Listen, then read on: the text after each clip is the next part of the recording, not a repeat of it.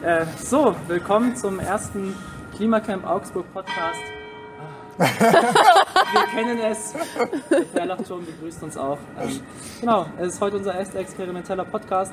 Wir haben heute drei Kameras äh, irgendwie noch aufgebaut. Ähm, und zu Gast habe ich Ingo und Linda. Und ganz am Anfang nur sind wir ohne Masken. Die beiden dürfen sich auch noch vorstellen und dann ziehen wir natürlich vorbildlich auch unsere Masken wieder an. Linda. Ich bin dafür, dass Ingo anfängt, weil ich nicht weiß, was ich sagen soll. Ja, ähm, also ich bin äh, Ingo Blechschmidt. Ich habe äh, Mathe studiert äh, an der Uni Augsburg, äh, dort auch promoviert und ähm, bin dann so vor, als bei der ersten Fridays-Demo bin ich als Ordner mitgelaufen und dann bin ich irgendwie immer tiefer reingerutscht. Ausgelöst hat das Ganze das Video von, ähm, das erste Greta-Video, was so viral ging mit Change is Coming, Whether You Like It or Not. Ähm, ich bin die Linda und ich ähm, studiere momentan Lehramt, bin erst im dritten Semester und ich bin eben zu der ganzen Bewegung gekommen vor einem Jahr oder so. Da war eine Großdemo in Aachen und da bin ich eben hingegangen. Und ähm, ja, seitdem bin ich eben regelmäßig auf den Demos und äh, jetzt eben vor allem durchs Camp bin ich auch ein bisschen tiefer eben in die Struktur mit reingekommen. Genau. So, und ich entschuldige mich für die Audioqualität am Anfang. Ich habe jetzt hier so ein halbes Mikrofon dabei und ich führe uns so ein bisschen durch den Podcast. Wenn wir Glück haben, wird es am 2. Dezember für euch sichtbar sein und es wird dann noch mehr geben. Wir reden heute so ein bisschen über den Anfang und wenn euch das gefällt, äh, kommentiert, gebt ein Herz, sonst was, dann wissen wir, dass ihr noch mehr wollt äh, und dann ähm, wird es was geben. Habt bitte keine Angst, wie bei anderen Klimapodcasts vielleicht, dass ihr mitschreiben müsst. Es ist äh, sehr äh, locker, unterhaltsam gedacht, ohne Recherche oder so. Und einfach nur so wollen wir ein bisschen Informationen mit euch teilen, die wir selber haben. Äh, und am Anfang will ich auch über die Anmeldung des Klimacamps reden und dann den ersten Tag auch. Äh, Ingo, du erinnerst dich wohl noch an die Nacht, wo wir es angemeldet haben? Ja, definitiv. Da war ich ja bei dir zu Hause. Ich weiß gar nicht mehr, warum ich zu dir gekommen bin. Ich glaube, um irgendein äh, Computerproblem. Linux auf meinem Laptop installieren war irgendwie komisch. Genau. Äh, das war jedenfalls ein Dienstag, ein Dienstagabend und äh, da gab es dann auch das ganz normale Fridays for Future Augsburg Plenum. Und ähm, da ist uns aufgefallen, dass wir nochmal irgendwas machen muss, müssen, weil am Freitag, äh, das sollte dann der 3. Juli werden, da sollte das Kohleeinstiegsgesetz beschlossen werden durch den Bundestag. Wir hatten zuvor eine Fahrraddemo veranstaltet, die lief auch gut. Trotzdem hatte die jetzt nicht den Effekt, dass irgendwie das Kohleeinstiegsgesetz gekippt werden sollte. Und daher dachten wir, wir müssen nochmal irgendwas anderes versuchen. Und aus der Verzweiflung ist dann die Idee entstanden, dass wir, äh, wir nannten das Rathausblockade, dass wir das durchführen. Und ähm, mit einem offenen Ende. Auf dem Anmeldeformular haben wir hingeschrieben, äh, Endzeit, wenn es die Situation zulässt. Ja, ich erinnere mich noch, das war so hastig, dass wir nicht mal das mehr ausdrucken konnten. Richtig. Das war handschriftlich ausgefüllt und dann schnell als E-Mail an Polizei und Ordnungsamt gesendet. Und am nächsten Tag, am 1. Juli um 19 Uhr, waren wir dann auch hier. Warst du am ersten Tag eigentlich auch dabei, Linda? Äh, ja, ja. Wir haben es auf, auf Instagram eben gesehen und dann hat einer aus meinem Wohnheim mich angeschrieben, ob, ob ich hingehe. Und ich habe gemeint, ja.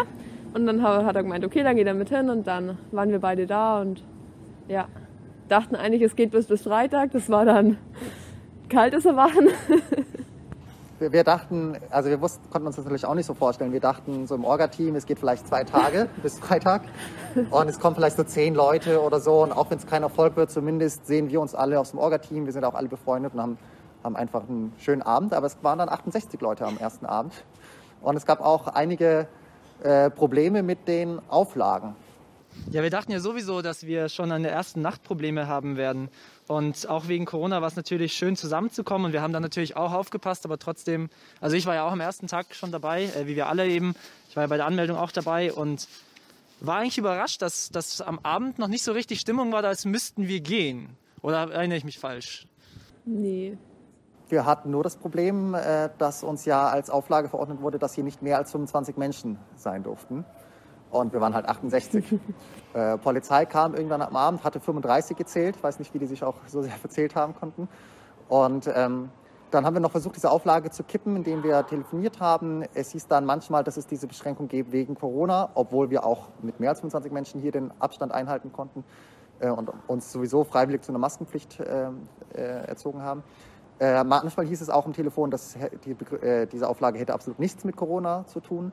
Jedenfalls, die Lösung war dann, dass einer von uns zehn Meter weiter eine zweite Versammlung angemeldet hat mit äh, 70 Teilnehmern und so konnten wir dann insgesamt unsere 68 bleiben. Aber das war auf dem Rathausplatz. Oder war es auch auf dem Fischmarkt? Die, Anme äh, die zweite Demo war zehn, waren vor dem Haupteingang vom, vom Rathaus. Ah, geil. Wir sind übrigens gerade auch auf dem Klimacamp. Äh, ich, für den Fall, dass es nicht klar war. Hier auf dem Fischmarkt, neben uns das Rathaus, sieht man vielleicht so nebenher noch.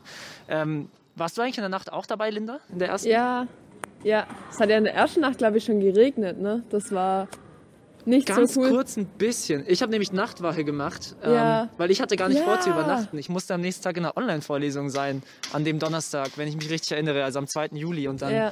habe ich einfach gemeint, so ja, ähm, wir brauchen ja irgendwie auch Nachtwache. Und Ich glaube, es hat sogar relativ, es hat länger geregnet, oder? Wir haben doch da so ein Pavillon Es hat aufgebaut. auch schon ganz am Anfang geregnet, als wir hierher gekommen sind. Ja, Und dann hat es, glaube ich, aber aufgehört. Ich war Nachtwache, bis es bis der Sonnenaufgang kam und habe mir Hörbücher angehört, während alle geschlafen haben. Musste auch ein bisschen mit betrunkenen Leuten auf dem Rathausplatz klarkommen. Ähm, und dann hat Samuel mich abgelöst. Ah, Ähm, wie war denn dann der nächste Tag? Oder wollt ihr noch was zum ersten Tag sagen? wir haben, äh, wir haben einen Film auch geschaut, das war sehr schön. Ende Gelände. Stimmt, am ersten Abend, ja? Genau. Tom hatte das organisiert. Ja, und ähm, war es dann am zweiten oder am dritten Tag die Rathausbesetzung? Am, am zweiten. Tag. Am zweiten Tag. Linda, warst du dabei? Nee, nee, leider nein. Ich auch nicht. Ich habe es nur von zu Hause wegen der Online-Vorlesung mitbekommen. Aber du warst dabei, oder? Ich war dabei, also ich war nicht in der Rathausblockade, weil ich war Versammlungsleitung hier vom Camp und durfte deswegen äh, die Campfläche nicht verlassen, also insbesondere nicht ins Rathaus. Ähm, aber ich war dabei, wie das so entstanden ist. Ähm, wir waren enttäuscht davon, dass, äh, obwohl wir eben so eine Rathausblockade machen, was einzigartig war in der Geschichte Deutschlands, zumindest nach so unserem Wissen, ob das stimmt, wissen wir nicht. Also der Ähm, ganze Podcast könnte 100% unwahr sein, was echte Fakten angeht. Richtig. Aber wir sagen halt, halt nach bestem Gewissen und unsere Erfahrungen sind hier das Wichtigste. Ja. Ja? Äh, Also wir dachten auf jeden Fall, dass wir schon Neuland beschreiten, dadurch, dass wir so, ein, so eine Rathausblockade machen. Den Ausdruck Klimacamp gab es zu dem Zeitpunkt noch gar nicht, der kam dann. Ähm, Was jedenfalls nicht? Den Ausdruck Klimacamp. Wir haben das Ah, am Anfang ja Rathausblockade genannt. Ja. Und ähm, jedenfalls, also es ist so Nachmittag von Tag zwei und wir merken, es ist immer noch nichts passiert. Insbesondere ähm, alle Versuche mit ähm, der Regierung, der Stadtregierung hier Kontakt zu- aufzunehmen, haben, sind nicht gefruchtet. Die Blockade startete doch auch, weil Leute eigentlich zum CSU, äh, CSU-Büro wollten und einfach mit wem reden wollten. Oder war das was anderes? Äh, also sie startete schon einfach wegen der allgemeinen Verzweiflung vom Kohleeinstiegsgesetz. Aber genau, das haben wir dann an, an Tag zwei versucht. Gleich in der Früh hatten wir hier unser erstes Plenum, wo wir überlegt haben, was machen wir jetzt mit dem, mit dem Tag quasi. Und da war klar, wir wollen zu allen Fraktionen im Rathaus und äh, mit denen reden. Und bei der CSU-Fraktion wurden wir aber abgewiesen mit der Begründung, man hätte halt keine, nee, CSU-Fraktion hatte einfach zu und dann sind wir aber noch zu Frau Weber gegangen ähm, und äh, im Verwaltungsgebäude und dort meinte, man, meinte sie, meinte man zu uns, dass sie keine Zeit für uns hätte. Und dann wurde es irgendwann ähm, vor, kurz vor 18 Uhr, 18 Uhr schließt das Rathaus und dann dachten wir uns, okay, wenn, wenn sogar so eine Rathausblockade jetzt immer noch nicht dazu führt, dass die Politik zumindest mal auf die Jugendlichen zugeht und ihnen zuhört, dann müssen wir noch eine Stufe draufsetzen. Und dann haben sich etwa 30, 40 Menschen, fast alle davon SchülerInnen von Fridays for Future, ähm, aber auch Menschen von Ende Gelände Augsburg, ähm, Greenpeace Augsburg, Grüne Jugend Augsburg und so weiter, entschlossen, ähm, das Rathaus zu besetzen, im Sinne von halt reinzugehen, ruhig und langsam und friedlich, als das Rathaus noch offen hatte, sich dann auf den Boden zu setzen und dann nicht zu gehen, als ähm, der Hausmeister die SchülerInnen aufforderte, eben zu gehen, weil das Rathaus schließen sollte. Noch Eindrücke, wie das endete oder so? Weil ich meine, wir hatten Ja, das war Presseecho zum ersten Mal so richtig aus dem Klimacamp dadurch. Das war wirklich intensiv, weil innerhalb von fünf Minuten waren hier, ich glaube, 16 Polizeiwannen da. also große Polizeiautos. Richtig. Und, ähm, äh, und wir hatten die gesamte Aufmerksamkeit vom, vom Rathausplatz, von den PassantInnen dort. Und, ähm, und also die, die SchülerInnen haben dann auch wieder das Rathaus verlassen. Und wir haben halt, also ein paar wenige, die halt zusammen mit mir draußen geblieben waren, wir haben halt Sprüche gerufen. Und insbesondere dann, als die äh, anderen Menschen auch wieder draußen waren. Und äh, ich, also es war wirklich sehr bemerkenswert, das werde ich nie vergessen, weil die, die Sprüche in einer Intensität kamen, wie ich sie noch nie erlebt hatte einfach. Das war wirklich stark und, und besonder, ein besonderer Moment. An dem Tag war ja auch die Oberbürgermeisterin Weber da ähm, Sie kam daraufhin, ja, genau. Ja, und hat dann nicht darauf bestanden, dass das Hausfriedensbruch war und hat gemeint, wir sind Freunde. richtig. Genau. Ähm, ja, ähm, direkt zum Thema Räumung, oder? Weil da hat sie noch gemeint, äh, sie ist mit uns befreundet. Und dann am 7. Juli ungefähr, oder weiß jemand noch das genaue Datum? Äh, ja, Tag, äh, Tag 9. Oder wie das war? An Tag wie, 9 wie haben die hier den Räumungsbescheid bekommen. Genau, also kam der Bescheid einfach per Post oder wie war das? Warst du da dabei, Linda? Nee. Nee. Ah, da war das. Es wurde uns so ähm, ab circa Tag 5, 6 oder so in Aussicht gestellt, dass der kommen würde. Ja. Äh, es gab dann ähm, zwei, drei Gespräche hier im Camp. Nicht nur offizielle Anhörungen oder so, aber Gespräche. Wer war da unter anderem da? Ähm, unter anderem äh, war das der Ordnungsreferent Pinch von Ah, der ja. CSU. Ähm, und zwischenzeitlich waren aber auch die Oberbürgermeisterin Weber CSU und die zweite Bürgermeisterin Martina Wild Grüne. Ja. Hier. Ja, da gab es ja sehr eindrucksvolle Bilder davon, wie alle aus dem Camp saßen und sie darauf bestanden zu stehen und mit uns zu reden. Äh, wir drei waren ja alle gar nicht anwesend. Äh, Linda, du hast ja auch direkt mitbekommen. Ähm, wie hast du das da gesehen, dass uns Weber gerade noch so als Freundin genannt hat ein paar Tage davor und ja, dann wird so mit uns geredet und Räumung und nicht mal wirklich fragen, so ja, was, was ist denn das Anliegen? Na, ich meine, im Grunde ist es ja was, das wir gewohnt sind, dass, dass es heißt, dass, dass wir, wir machen schon gute Sachen und so und wir, wir sind Freunde. Das sind ja sehr, sehr toll, dass die kleinen SchülerInnen auf Straße gehen und so. Aber im Grunde ist ja klar, dass wenn es darum geht, dass dann wirklich unsere Forderungen quasi angesprochen werden, das sich ganz schnell ändert. Also irgendwo ist es ja nichts Neues.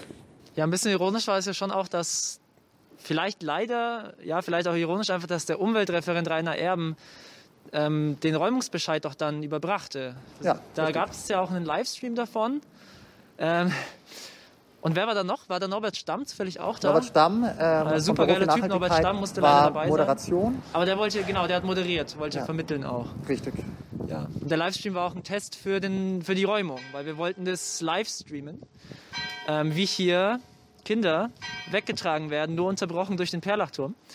Äh, äh, und es gab ja auch verschiedene Ideen. Ähm, wie, wie habt ihr euch so auf die Räumung vorbereitet? Was habt ihr euch gedacht? Linda.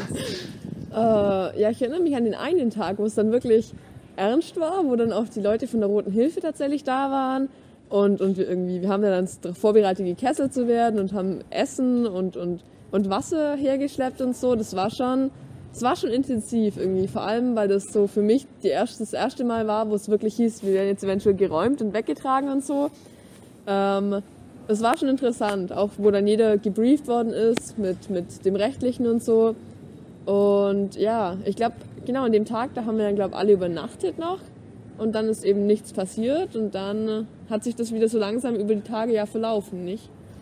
Ja, also jeden Tag war so ein bisschen Angst. Äh, ich habe auch nie hier übernachtet und ähm, ich habe ehrlich gesagt mir gedacht, wie mache ich es denen schwer ähm, und wollte mich einölen.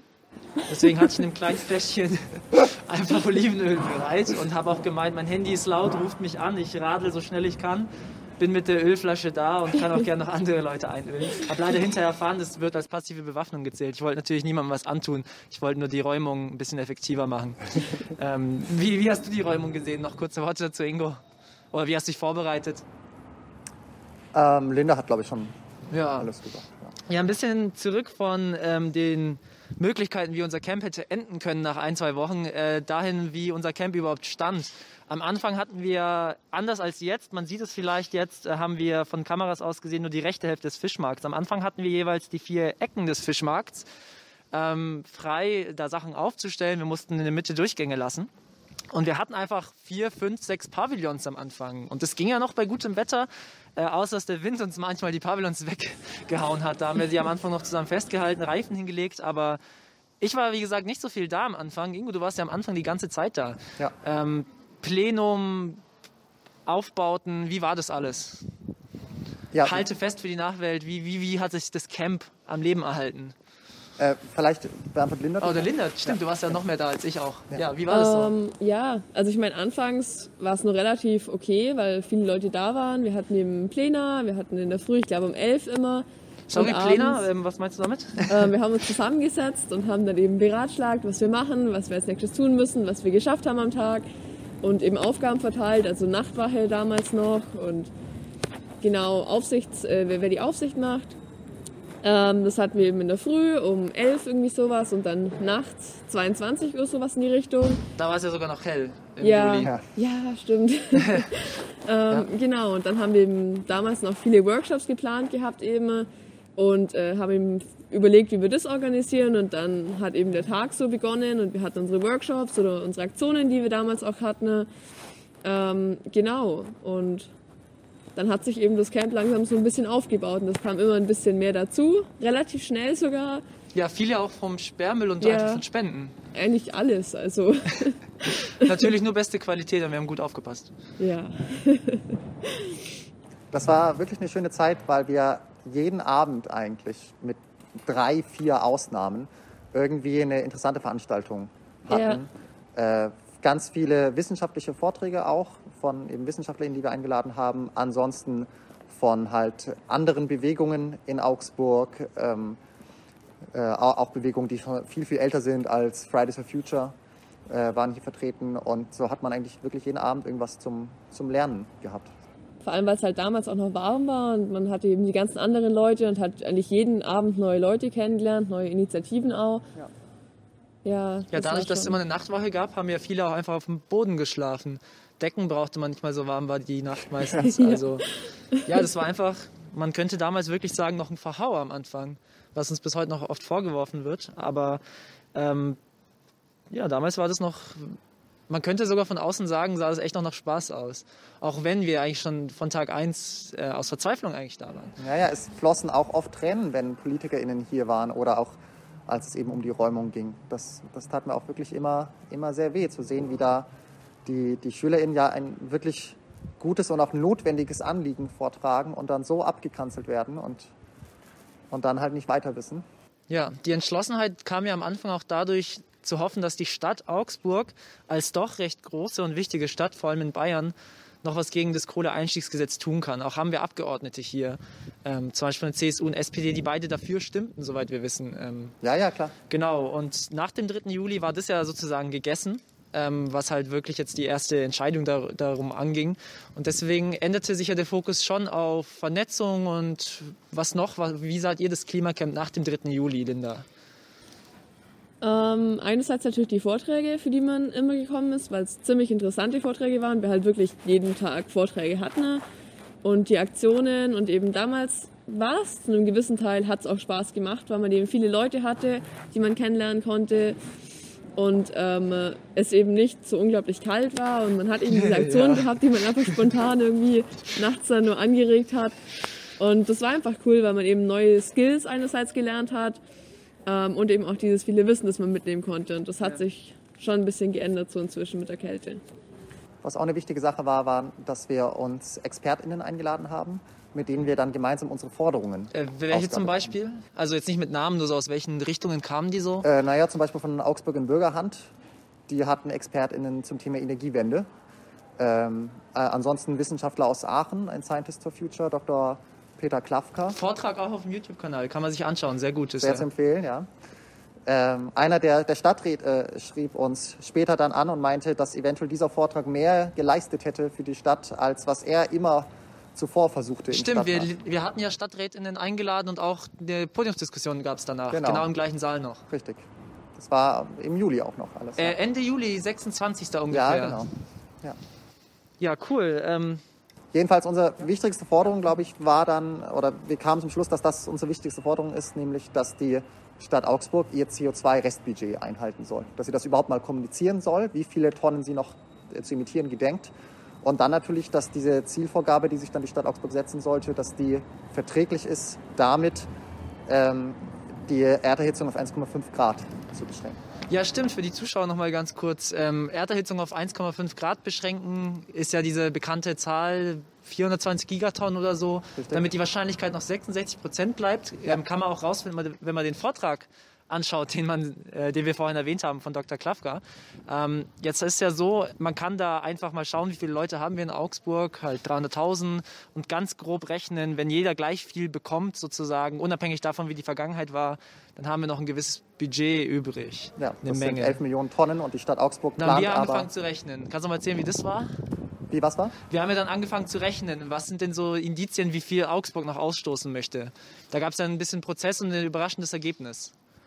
Äh, ja, genau. Also wir haben gesehen, äh, Augsburg stünde noch zu 11 Millionen Tonnen bei eben dieser wohlwollenden Rechnung. Wenn jeder Mensch sozusagen noch gleich viel zu äh, halt hat. Sozusagen. Genau.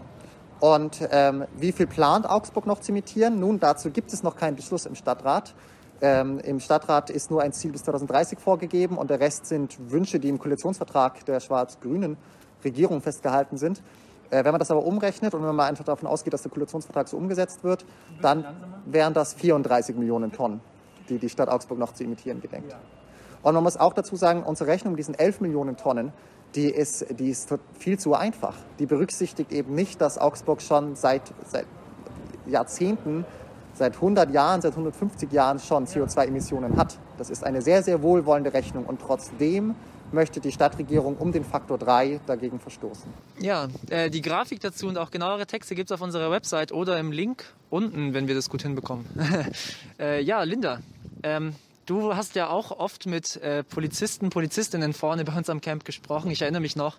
Äh, und die kamen oft aus verschiedenen Gründen, teilweise wegen Corona-Maßnahmen und ja, auch wegen anderen Sachen. Ähm, wie hast du es damals gesehen mit den Corona-Maßnahmen, die Gespräche so und was, was noch so zu beanstanden gab bei uns?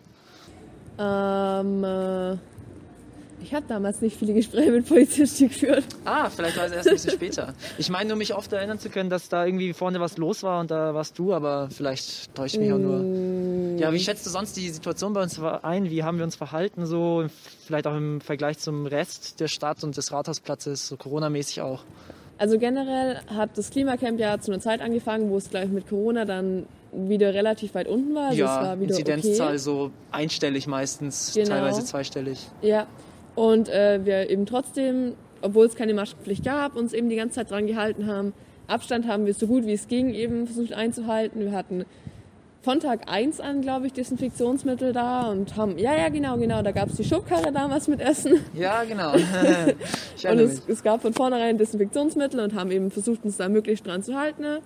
Ähm, äh, genau, also mit Corona, was, was eher äh, häufig, wo- wofür wir uns Sachen anhören mussten von Polizisten, war eher, dass wir, dass wir bestimmte Dinge halt nicht einhalten, dass wir, dass wir uns nicht direkt unsere Grenzen halten. Dann lag zum Beispiel mal ein Stuhl außerhalb von unserem Gebiet und, und solche Dinge mussten wir eben uns anhören, die relativ lächerlich sind, wenn man sich überlegt, dass das irgendein Aufkleber am Rathaus ist. Ich meine, Den haben wir natürlich trotzdem einfach sofort abgezogen. Ja, ja, genau. Und wissen ja auch nicht, wer einem von uns hingeklebt hat. Ja. Ja, du hast auch gerade we- wegen Essen gemeint. Äh, Wie, wie, wie haben wir es denn geschafft, dass wir tagelang hier sind und nicht verhungern? Hast du da noch Eindrücke von damals? Ähm, ja, also ganz am Anfang haben wir einfach, ich glaube, da gab es dann immer Brot mit Hummus. Aber wir sind, glaube ich, relativ schnell, genau, da kam dann die Soli-Küche relativ schnell dazu. Und ich glaube, die ist von, von gespendetem Essen, hat die sich eben dann finanziert. Und inzwischen haben wir ja auch viele Bäckereien oder generell Läden, die uns eben äh, ihre, ihre Ware geben am, am Ende vom Tag, wenn sie bis dahin noch nicht weg ist. Ja. Und Ja, da hatten wir gute Kontakte auch zu Leuten von Foodsharing. Ähm, Ja. Auch du bist doch Foodsaverin, oder nicht? nee. Ah nee, Flo. Flo hat uns damals ganz viel gebracht. Sorry, dass ich dir so viel vorwerfe die ganze Zeit. äh, ich, ja, ähm, gern weiter zum Essen, wenn du noch was hast. Nee, ich glaube, ich habe nichts mehr. Ja, ich, also, was, was mich dann noch beeindruckt hatte, war, dass, wir, ähm, äh, dass wir kaum Geld in die Hand genommen haben, um uns alle zu versorgen. Stimmt, Weil ja. ja. die Hauptzutaten, die waren immer containert. Und das war für mich schon beeindruckend zu sehen, dass man über Wochen hinweg jeden Abend ein Abendessen für 30, 40, 20 Leute haben kann, ohne dafür hunderte Euro auszugeben. Ja, falls ihr euch fragt, was Containern ist, ähm, wir hatten immer wieder Leute, die vorbeikamen ähm, und gesagt haben, hier, ich habe Essen containert, ich gebe euch gern was ab. Und da haben wir auch erfahren, dass da ganz viele Leute gibt, die gern containern. Äh, von uns hat es leider niemand mehr geschafft, mal mitzumachen. Da hat uns die Zeit gefehlt, aber waren sehr nette Leute, die da mitgemacht haben. Äh, und auch, ja, wie schon kurz gedacht, ähm, da gab es auch Leute von Foodsharing. Und die Soli-Küche, ähm, wir haben ja nicht wirklich eine Küche hier, durften wir nie haben, hatten wir nie. Herdplatte, äh, ein installiertes Klo oder sonstiges ist ja hier nicht erlaubt. Ähm, wie war denn unsere Soli-Küche zusammengesetzt? Ich habe das nicht so mitbekommen. Habt ihr da noch Eindrücke davon? Na, wir hatten eben ein paar wundervolle Menschen, die sich ziemlich schnell gebildet haben. Und äh, das, das war dann auch immer eine unserer täglichen Aufgaben. Da mussten dann Leute sich finden, ne, die eben kochen gehen wollten. ne. Und die sind dann losgezogen, haben dann ein paar Stunden lang gekocht und dann gab es für gewöhnlich so um, eigentlich um 18 Uhr, für gewöhnlich immer ein bisschen später eben Essen, was äh, ziemlich gut geschmeckt hat, auch total immer. Und genau, da haben wir dann Spenden für gesammelt, um das eben äh, zu finanzieren, dass die eben arbeiten und dass die eben ihre Küche dafür nutzen. Und das hat eigentlich immer voll gut funktioniert, ja. Ja, geil. Ähm, wir frieren schon ziemlich ab, nur schon mal vorab. Es ist furchtbar kalt hier. Eine Sache möchte ich noch gern ansprechen. Und wir haben zwar jetzt kaum in den Pressespiegel und die Pressemitteilung vom Juli geguckt. Eigentlich wollten wir ein bisschen die Sachen behandeln. Aber es ist, glaube ich, als erste Folge schon ganz gut, wenn wir einfach den Eindruck gegeben haben, was war so an unserem Camp. Äh, bevor, bevor, uns die Gliedmaßen äh, abfrieren, eine Sache noch. Und zwar Probleme mit Anwohnern, anliegenden Geschäften. Ähm, äh, wir hatten ja hier nebenan Ratskeller, Perlachstüble, die Perlach-Tankstelle. Habt ihr da noch Eindrücke von damals, wie das mit denen am Anfang war? Hm. Naja, also die Perlach-Tankstelle, die, äh, die war noch nicht fertig, als wir hier den Fischmarkt bezogen. Das kam ja, dann erst. Genau.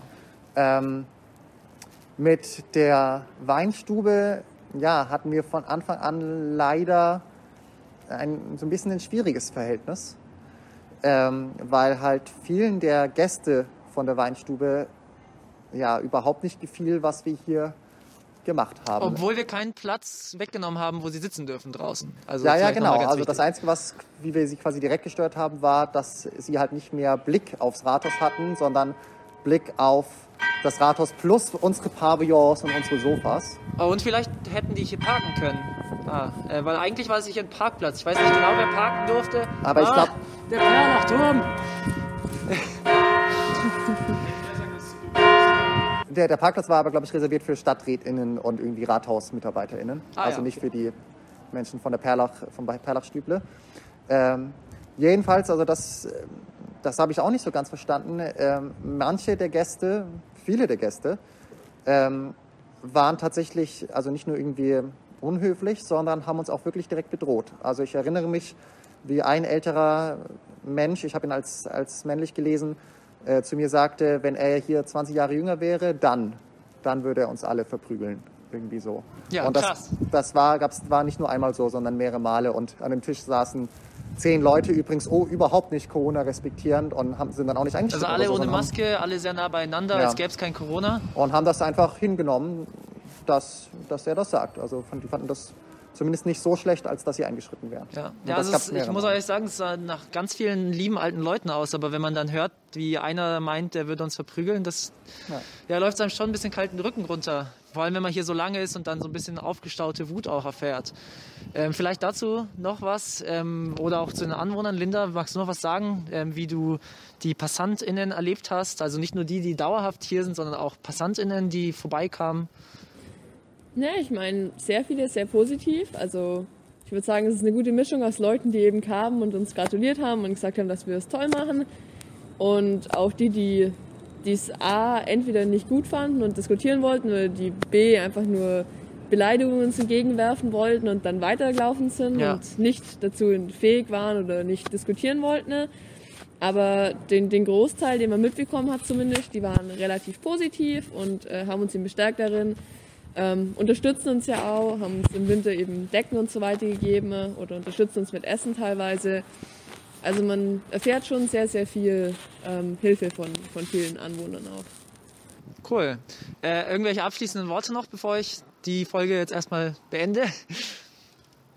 Auf jeden Fall danke für alle, die soweit zugeschaut haben. Ähm, schauen wir mal, wie gut es wird. Äh, Wenn es euch gefällt, nicht vergessen, sagt es gern. Ähm, wenn wir wissen, dass es euch gefällt, machen wir gern noch mehr. Ähm, ihr seht wahrscheinlich mein Gesicht gerade nicht mal, weil es schon so dunkel ist. Das tut uns leid. Nächstes Mal, nächstes Mal kriegen wir es besser hin. Dann ist es vielleicht auch weniger kalt. Ich spüre meine Fingerspitzen kaum noch.